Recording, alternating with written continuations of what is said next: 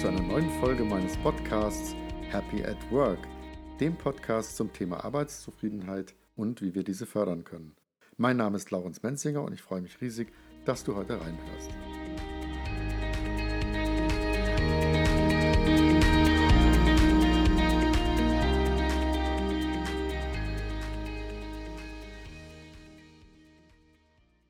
Ich begrüße heute im Podcast Svenja Hofert. Sie ist Management- und Karriereberaterin und beschäftigt sich als Vor- und Querdenkerin vor allem mit den Themen Entwicklung und Zukunftskompetenzen. Der Schwerpunkt ihrer Tätigkeit liegt in der Ausbildung und im entwicklungsbezogenen Coaching von Führungskräften, Teams und Unternehmen. Die gebürtige Kölnerin hat über 30 Bücher geschrieben, darunter immer wieder Longseller und Standardwerke, die bis zu sieben Auflagen erreichten. Herzlich willkommen, Svenja. Hallo, Laurenz. Du beschäftigst dich seit über 20 Jahren mit Themen wie agiler Führung, Coaching, Psychologie, der Arbeitswelt von morgen, Stärkenorientierung und Teamarbeit. Was hat dich bewogen, dieses neue Buch zu schreiben mit dem Titel Mindshift macht dich fit für die Arbeitswelt von morgen? Naja, 20 Jahre agile Führung, das stimmt nun nicht. Äh, ich beschäftige mich mit, mit äh, Themen in diesem Umfeld mhm. von Führung und Persönlichkeitsentwicklung. Führungsentwicklung finde ich ist auch immer Persönlichkeitsentwicklung. Und das Thema hm, agil ist halt erst dazugekommen, so etwa seit, würde ich sagen, fünf, sechs Jahren. Ne? Also da ähm, lassen wir mal die Kirche im Dorf. Mhm. Ja. und was hat mich bewogen? Also im Grunde, ne, 30 Bücher hört sich ja auch sehr viel an, sind auch ein paar mehr Auflagen darunter. Was mich bewegt und immer bewogen hat, ist äh, eine Weiterentwicklung. Also ich bin jemand, der nicht stehen bleibt, der nicht also eigentlich nicht zufrieden ist mit dem, was ist, sondern denkt, oh, jetzt das nächste und sich für ganz viele Dinge interessiert. Und von daher habe ich auch nie so dieses klassische Positionierungs- oder Marketing-Denken, ne, sondern habe immer eher auf Entwicklung gespielt, wenn man so will. Ne? Sowohl mhm. bei mir als auch mit den Menschen, mit denen ich zu tun habe, auch äh, was ich so entwickelt habe. Und von daher ist auch dieses Buch Mindshift so ein bisschen zu verstehen ähm, weil es auch diese Grundhaltung spiegelt, dass ich halt selber auch erlebt habe und immer wieder erfahren habe, wie fundamental man sich ändern kann, äh, im Sinne von nicht ich muss das, sondern ich will das und es bringt mich enorm weiter, wenn ich mich Themen stelle, die manchmal auch nicht so angenehm sind, aber die am Ende dazu führen, dass ich einen Riesensprung nach vorne mache. Und mhm. äh, das ist auch ein bisschen das, was mich bei diesem speziellen Buch angetrieben hat. Also äh, erstens die eigene Erfahrung. Es geht, dann die Erfahrung mit Menschen, mit denen ich gearbeitet habe. Einige habe ich tatsächlich in der Beratung über ein ganzes Jahrzehnt, anderthalb Jahrzehnte. Und da habe ich einfach gesehen, was aus Menschen werden kann, wenn sie die richtigen Impulse haben, wenn sie das wollen, wenn sie ähm, einen Umfeldwechsel auch vornehmen, dass das etwas ist, was einfach äh, wunderbar ist und viele, und das ist halt der Kontrast und das finde ich so schade, sitzen da und denken, ich bin so, wie ich bin und so bleibt das und ich kann mich nicht verändern und ne, das ist mhm. Rest meines Lebens, bin ich in meinem eigenen Gefängnis. Das finde ich sehr schade. Wir alle haben viel mehr Möglichkeiten, Räume und die zu nutzen, darum geht's. Ja, das, da schwingen wir bestimmt in eine ähnliche Richtung. Das sind auch Themen, die mich sehr ähm, ja, beeinflussen, die mich umtreiben in meinem Leben, Menschen in ihre Potenziale zu bringen, auch Leichtigkeit äh, zu, zu schaffen. Ähm, es gibt aber ja auch ein paar harte Fakten äh, oder, auch Gründe, warum man den Mindshift äh, machen sollte. Du schreibst so, äh, unter anderem damals hatte 1764 eine Spinning Jenny die ganzen Spinner arbeitslos gemacht. Heutzutage haben wir Digitalisierung, Roboter, künstliche Intelligenz. Und du sagst, durch diese Industrialisierungsphasen ist uns abtrainiert worden, neugierig, kreativ und empathisch zu sein. Und nach der, äh, was war das hier, die Weltwirtschaftsforum Studio Future of Jobs, ähm, sind auch eben neue Fähigkeiten wie Empathie, Intuition, Kreativität extrem wichtig. Also wenn ich es richtig verstehe, da ist ja auch ein ganz harter ähm, Punkt dahinter, wenn wir uns nicht bewegen, mal abgesehen von der persönlichen Entwicklung, ähm, könnte es auch vielleicht gefährlich werden. Ist das so, für was unsere Jobsicherheit angeht und, und äh, den Platz finden auf dieser Welt? Auf jeden Fall, weil ähm, keiner wird bestreiten, dass wir mitten in einem Paradigmenwechsel sind. Und ein Paradigmenwechsel ist eben nicht gekennzeichnet, dass gest äh, gestern hört es auf und morgen fängt es an, sondern das ist ein Übergang, also wo bestimmte Themen immer mehr werden und die Digitalisierung nimmt in einer äh, Beschleunigung zu, die, glaube ich, jemand, der so mittendrin in seinem Job ist, so gar nicht wahrnimmt. Ja, weil wir gucken immer auf Veränderungen, wir gehen morgens hin und wir merken gar nicht, wie es sich verändert, aber es verändert sich total. Und dieser Paradigmenwechsel, ähnlich wie beim Übergang von der Spinning Jenny, erfordert von uns äh, eine andere Herangehensweise, also eine andere Wahrnehmungslogik, Handlungslogik.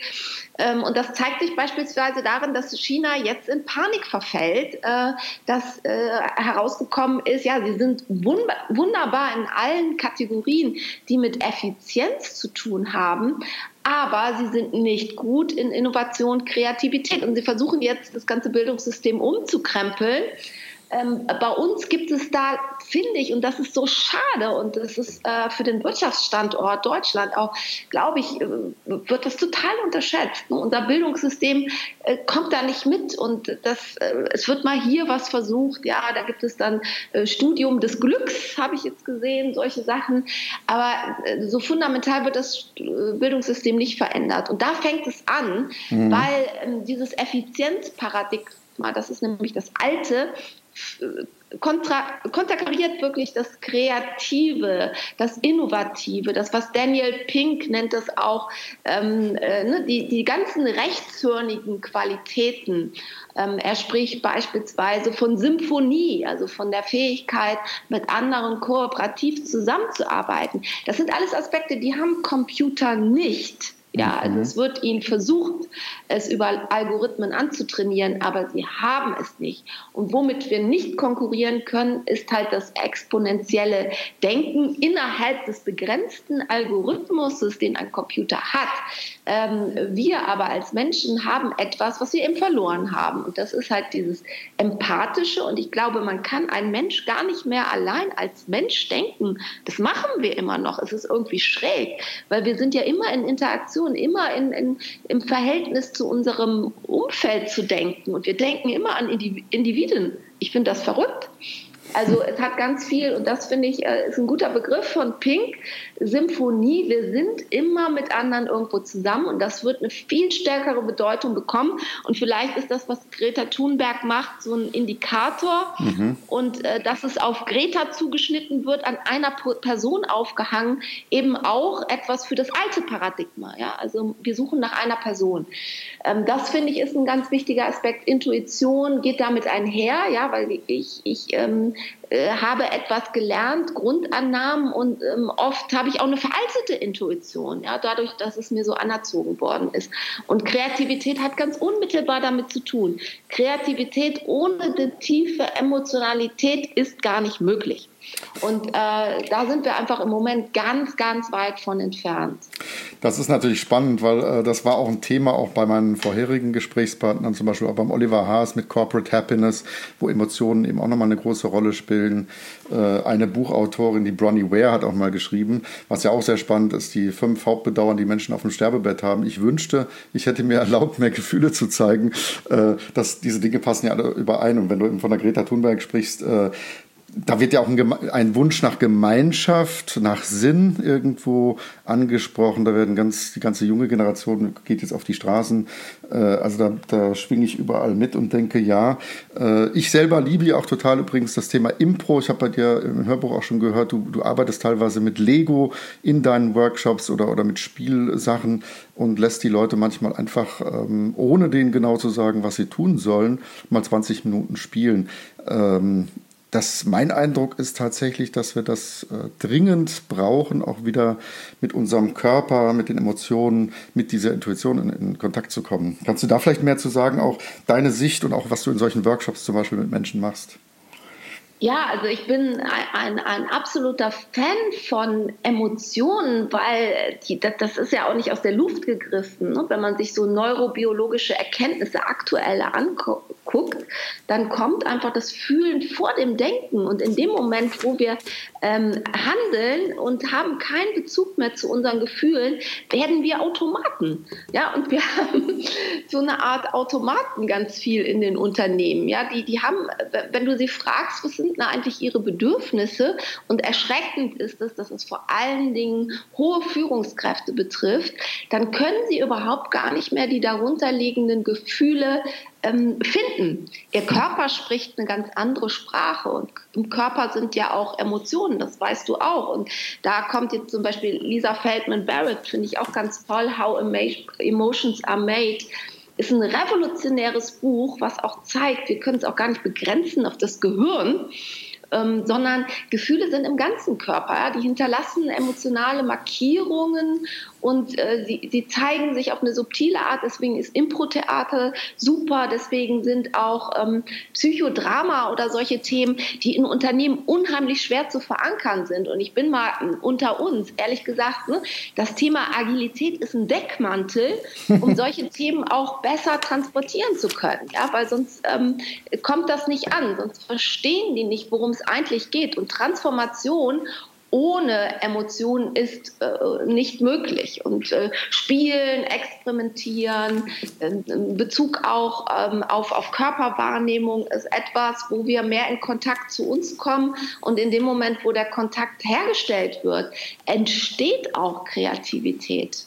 Davon bin ich zutiefst selbst auch überzeugt. Ich liebe solche Workshops wie auch zum Beispiel Lego Serious Play, eben Impro. Oder ich war bei einem wunderbaren Spielekongress, der heißt Counterplay in Aarhus, Dänemark, schon das zweite Mal. Also das ist enorm, was für Potenziale wir Menschen haben, wenn wir uns erlauben, einfach mal zu spielen, des Spielens willen, weil dann plötzlich kommt all das raus aus uns, aus unserem Körper. Und was du vorhin sagtest, also dieses Buch ähm, hört sich sehr spannend an von der Lisa Feldman Barrett. Ähm, äh, tatsächlich, wir können ja, also im Englischen sagt man ja auch Motion creates emotion. Wir können ja tatsächlich so tun, als ob und können damit auch Gefühle erzeugen.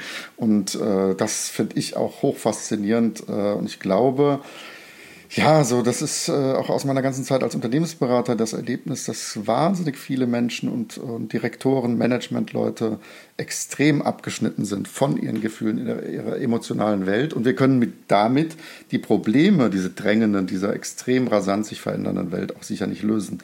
Äh, nee. das, ist, ne, das ist auch der Wunsch, denke ich, von allen Mitarbeitern letzten Endes, dass wir irgendwo authentisch uns begegnen, auch mal zeigen, wie tickt denn jetzt die Chefin, der Chef. Äh, also da mal ein bisschen aus sich herauskommen und im Englischen sagt man so schön, let your hair down.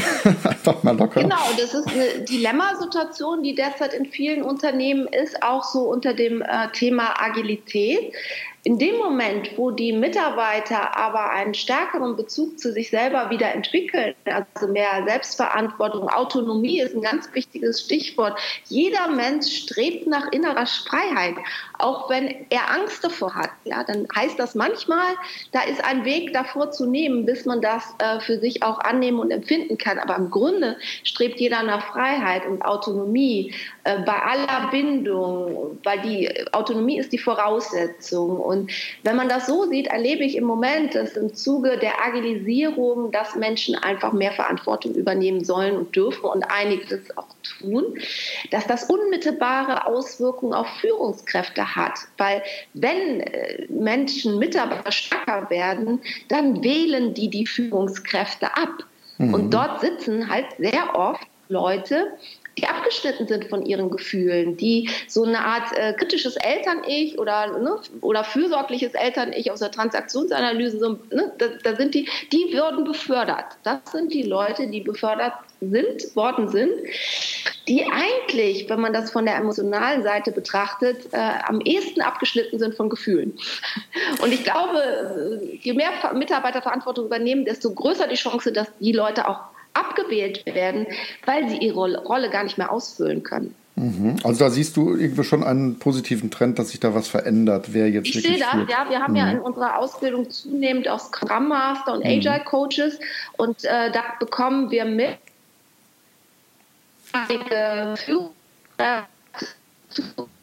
gemacht werden oder Mastern oder wie auch immer man das nennt. Und äh, dass die Folge ist, wenn die dann tatsächlich agiler in Anführungsstrichen arbeiten, dass sich unmittelbar zeigt, dass sie sich Konflikten nicht stellen können, dass sie ähm, äh, ne, keine Verbindung zu eigenen Bedürfnissen haben.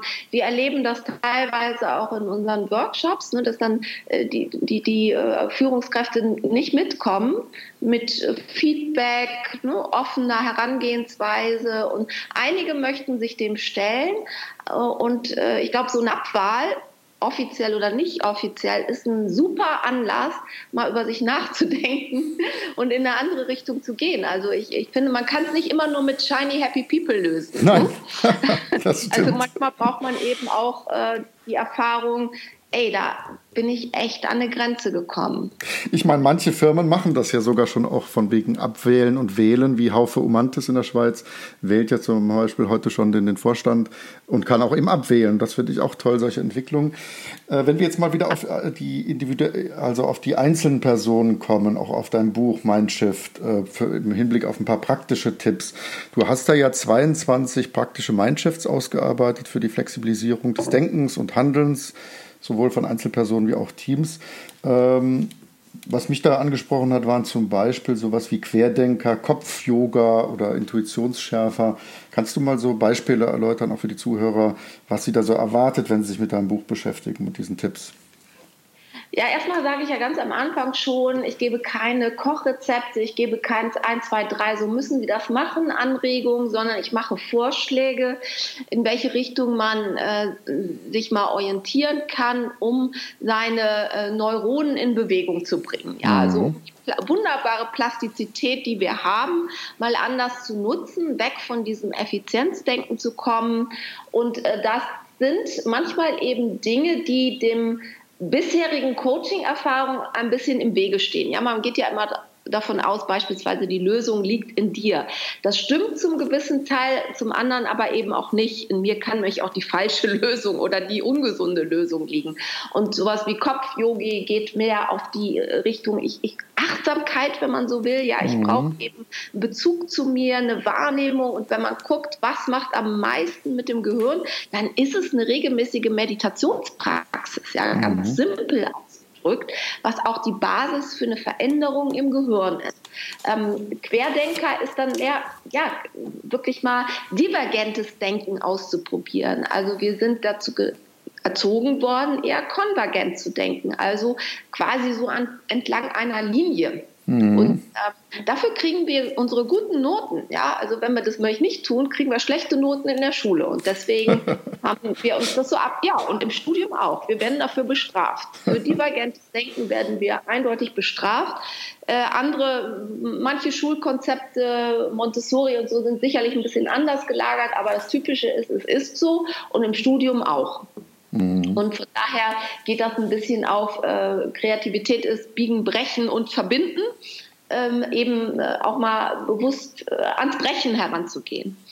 Und ja, also was ich auch nochmal mal ganz wichtig finde, ist Tellerrand springen, nenne ich das. Ja. Ne? Also wenn, wir, wenn ein Coach fragt, ne, was, wo, woran hättest du Interesse oder was würdest du gerne machen, so typischerweise suchen wir im Umfeld des Klienten, wir suchen nach dem, was jemand selber schon gut findet. Und ich bin der Meinung, genau das ist der falsche Weg. Ja? Mhm. Wir müssen gucken, äh, was, was mag ich eigentlich auch gar nicht so gern. Ja?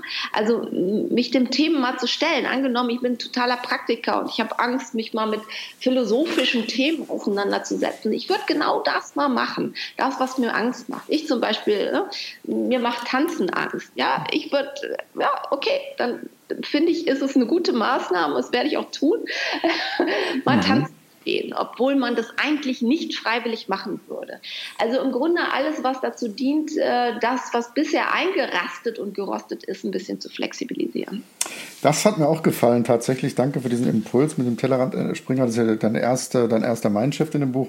Da hast du ja auch Fragen, zum Beispiel, die man sich schön im Team stellen kann. Was hast du noch nie gemacht? Warum hast du das noch nie gemacht? Was würde passieren, wenn du es tust? Was würde dir entgehen, wenn du es nicht tust? Wer da was hindert dich? Wer da was lockt dich? Was könntest du morgen tun, um den ersten Schritt zu gehen? Das ist ja sehr ermutigend und das kann man ja auch spielerisch dann im Team machen oder auch eigentlich auch zu Hause in der Familie. Ne? Sich gegenseitig fragen, womit wollen wir uns jetzt mal herausfordern, über den Tellerrand zu wachsen. Genau, also was würde ich eigentlich sonst vielleicht auch gar nicht tun? Aber ne, ich meine, man muss sich auch nicht die grausamsten Dinge direkt antun. Ne? Aber irgendetwas, wo ich so, so ähm, du kennst wahrscheinlich auch den Begriff, ne? so Komfortzone, Panikzone, mhm. äh, sollte mich nicht in die Panikzone führen, aber aus der Komfortzone auf jeden Fall rausholen. Da gibt es ja dieses tolle Modell von dem Csikszentmihalyi, soweit ich weiß, ist es, beruht es doch auch von ihm, auf ihm mit dem Flow-Modell, wo man auch so zwei Graphen hat, wo es eben genau auch damit zu tun hat, Wachstum Wachstum heißt immer, dass ich äh, nicht zu weit aus dieser Komfortzone rauskomme, aber schon auch in einem guten Maß gechallenged bin. Das, da bringt er ja auch dieses Beispiel von dem Bergsteiger, der irgendwie jetzt total in einem Flow ist, weil es ist schon herausfordernd, an dieser Cliffwand zu sein. Ähm, und er also ist voll und ganz präsent in diesem Moment und das ist eine Herausforderung. Und diese Zustände, das erlebe ich übrigens, dass man das auch oft bei Impro es gibt ja auch mittlerweile die, die, die Szene der Applied Improv-Leute, die versuchen, das, was man im Impro lernen kann, auch in die Unternehmenswelt reinzubringen. Was man da lernen kann, wo man in solche Zustände kommt, wo man ein bisschen ein Kribbeln manchmal hat und sagen, hm, das ist jetzt ein bisschen challenging. Ich weiß gar nicht, ob ich äh, mich das jetzt traue, ob ich es kann, ob mir die richtigen Worte einfallen, aber man, wo man den Geist ein bisschen und auch den ganzen Körper äh, herausfordert. Das finde ich immer äh, sehr spannend. Und zum Tanzen fiel mir gerade ein, ähm, da gibt es natürlich verschiedene Tanzformen, auch das ist ja Körper. Man kann natürlich Standardtänze machen, wo es um Schritte geht. Was mir persönlich in meinem Leben sehr viel geholfen hat, waren zum Beispiel solche freien Tanzformen wie Biodance aus Südamerika oder die Five Rhythms, die fünf Rhythmen von der Gabrielle Roth aus New York, äh, wo es ja darum geht, eigentlich letzten Endes äh, ja, den Körper auch ähm, sich äh, zu spüren und äh, ausdrücken zu lernen. Also das, was man vielleicht mit Worten nicht transportieren kann, einfach über den Körper. Ähm, also das sind Dinge, die mir viel, viel geholfen haben. Welchen Rat, äh, Svenja, würdest du denn geben bei diesen dramatischen Änderungen, die mit dieser Riesengeschwindigkeit, du schreibst ja auch, das technologische Wissen äh, hat heute eine Halbwertszeit von anderthalb Jahren. Das heißt, es geht ja rasend schnell. Man muss nicht mehr so viel eigentlich im Kopf drin haben, sondern das machen ganz viel Maschinen, künstliche Intelligenz. Das macht natürlich auch irgendwo riesige Angst. Und was würdest du solchen äh, Generation Y und Z, den heutigen jüngeren Generationen, so raten? Was sollen die tun, um sich irgendwie vorzubereiten auf diese mega schnellen Veränderungen? Also ich glaube, dass das natürlich äh, Informatik, in Informatik-Basiswissen, ja, dass das so gut wie jeder braucht. Bin aber der festen Überzeugung, dass die geisteswissenschaftlichen äh, Fächer eine Re Renaissance erleben werden, weil das, was wir jetzt brauchen für den Gegenpol, das liegt eher in den Geisteswissenschaften begründet. In der Philosophie, äh, ne, so logisches Denken lernt man nirgendwo so wie in der Philosophie. Und äh, ich bin, schätze mich glücklich im Nachhinein, dass ich äh, in einem Philosophiehaushalt groß geworden bin und von daher das relativ früh auch so mitbekommen habe. Und ich finde, das wird so abgewertet und man merkt, dass das so langsam kommt. Deswegen würde ich jüngeren Leuten dazu raten, in, in Mixfächer zu gehen. Ähm, durchaus das Thema, ja, wir brauchen informationstechnisches Wissen, weil wir müssen auch wissen, was die Maschinen machen. Aber drumherum kommen immer mehr geisteswissenschaftliche Einflüsse. Und wenn man sich zum Beispiel an dem Modell von Dilthey orientiert, ne, der, der diese Aufteilung ne, ähm, äh, äh, äh, wie komme ich zu meiner Erkenntnis ähm, erfunden hat, an dem sich sehr viele orientieren, dann äh, haben wir ein sehr stark äh, naturwissenschaftlich mechanistisches Verständnis ausgeprägt, mhm. was eben auch zu diesem Effizienzdenken führt. Und äh, das Geisteswissenschaftlichen hat die Chance, genau solche Themen, wie wir sie hier betrachtet haben, in den Vordergrund zu bringen und äh, auf ein anderes Level zu heben. Und ich glaube auch so Betriebswirtschaft, ja, also Betriebswirtschaft hat sehr, sehr enge Grenzen, nämlich die des Betriebs. Ich würde nicht mehr Betriebswirtschaft studieren, ganz ehrlich. Ähm, es ist sinnvoll, dass man Dinge weiß und kann, aber ich würde es immer anreichern mit ähm, irgendetwas, was aus diesem Umfeld auch der Geisteswissenschaften kommt. Wäre mein Tipp für junge Leute. Oder ja. auch Kreativität, Kunst, Musik. Hm? Ne, wenn, wenn, wir wieder im Gehirn sind, dann hat Musik eine sehr, sehr positive Auswirkung, ähnlich wie Meditation. Also äh, in die gleiche Kerbe, vielen Dank dafür, schlägt übrigens auch der Götz Werner. Ich habe mir vor kurzem nochmal diesen Film Die Stille Revolution angeschaut, äh, der DM-Gründer, wo er auch sagt, wir brauchen teilweise einfach ein anderes Bewusstsein und wenn wir halt zu mechanistisch unterwegs sind, äh, werden wir viele dieser Probleme, die wir auf dieser Welt haben, ja auch nicht lösen können. Plus, dass äh, ja vielleicht auch zu viel, du schreibst an anderer Stelle auch, wir brauchen mehr Kooperation, mehr Teamdenken, Netzwerke und äh, müssen auch weg von Egoismen kommen, weil diese Welt ist vielleicht doch zu vereinzelt. Ähm, ist ja auch ein Riesenthema auf, dieser, auf diesem ganzen Planeten, denke ich. Und mit Egoismen und Gemeinschaft in anderes Bewusstsein kommen, das wird uns doch wahrscheinlich eher helfen, äh, Probleme zu lösen. Oder wie siehst du das? Auf jeden Fall. Und da nochmal auf den Begriff von äh, Daniel Pink, also Symphonie, diese Zusammenarbeit, Ko Kooperation, nenn es Kollaboration, Co-Kreation. Die Begriffe lassen sich nicht wirklich voneinander oft abgrenzen, aber sie laufen auf das Gleiche hinaus. Das Individuum ist kein abgegrenztes, äh, ne? wir sind nicht abgegrenzt. Ja? Würden wir den Keller eingesperrt, äh, es gäbe keine Anregung, keine Impulse. Wir sind unsere Interaktion mit anderen. Und äh, vor diesem Hintergrund glaube ich, dieses Zusammenarbeit zusammenarbeiten. Das, das können Computer nicht, ja. Also okay mit Kabeln, ja, oder also, aber äh, das, das ist äh, was ganz anderes. Und wenn man diese Qualität im Unterschied zu den Maschinen versteht, dann glaube ich, können wir mit, mit dieser narzisstischen Kränkung durch die äh, Computer auch äh, viel, viel produktiver umgehen und solche Bewegungen eben, äh, was man jetzt sieht, ne, äh, endlich, endlich Klimakrise und nicht mehr Klimawandel, ja. Endlich mhm. ist dieser Begriff äh, weitgehend schon verändert. Und das hat mit ganz, ganz vielen Bewusstseinseinheiten zu tun, die Menschen aussehen und die sich irgendwie auch verbinden. Und ähm, so entstehen Bewegungen. Und da habe ich die Hoffnung, dass diese noch positiv sind und kraftvoll genug sein können. Ja, das ist alles sehr inspirierend. Vielleicht zum Schluss einfach noch so eine abschließende Frage. Ähm, siehst du, du hast es schon gerade angedeutet, also bist du da hoffnungsvoll, wenn wir das alles so nochmal da eine große, einen großen 360-Grad-Blick nehmen auf das, wie die Arbeitswelt sich im Moment entwickelt? Äh, du hast vorhin davon gesprochen, dass äh, Leute auch gewählt oder abgewählt werden, was junge Leute heute brauchen, dass sie breitere, breiter studieren sollten. Genau, so ein paar abschließende Worte. Hast du irgendwelche Wünsche oder, oder Hoffnungen, wie ähm, mit irgendwas, womit du das abschließen möchtest?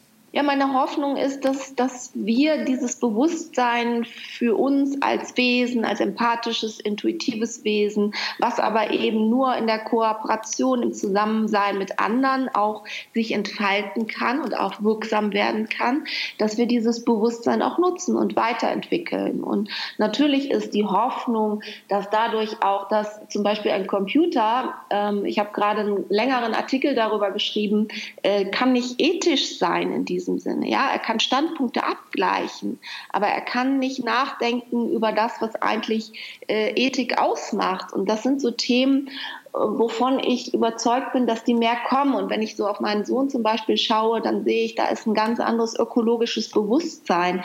Und ähm, meine Hoffnung ist, dass wir aufhören, in den engen Grenzen eines Betriebs und einer Karriere zu denken. Ähm, deswegen, ähm, ne, ich glaube, auch Karriere muss man völlig anders definieren. Und äh, von daher habe ich die Hoffnung, dass sich diese Strömung durchsetzt und nicht die andere Variante, die eher ein Worst-Case-Szenario wäre. Nämlich, dass wir, und dann sind wir in der Matrix, ähm, beherrscht werden und die rote Pille eben nicht nehmen. Ja? Also, ähm, also es wäre gut, wenn wir die rote Pille nehmen. gut, dann in diesem Sinne auf einen guten Mindshift für uns alle. Ich danke dir ganz herzlich äh, für dieses schöne Gespräch, Svenja. Ich danke dir auch.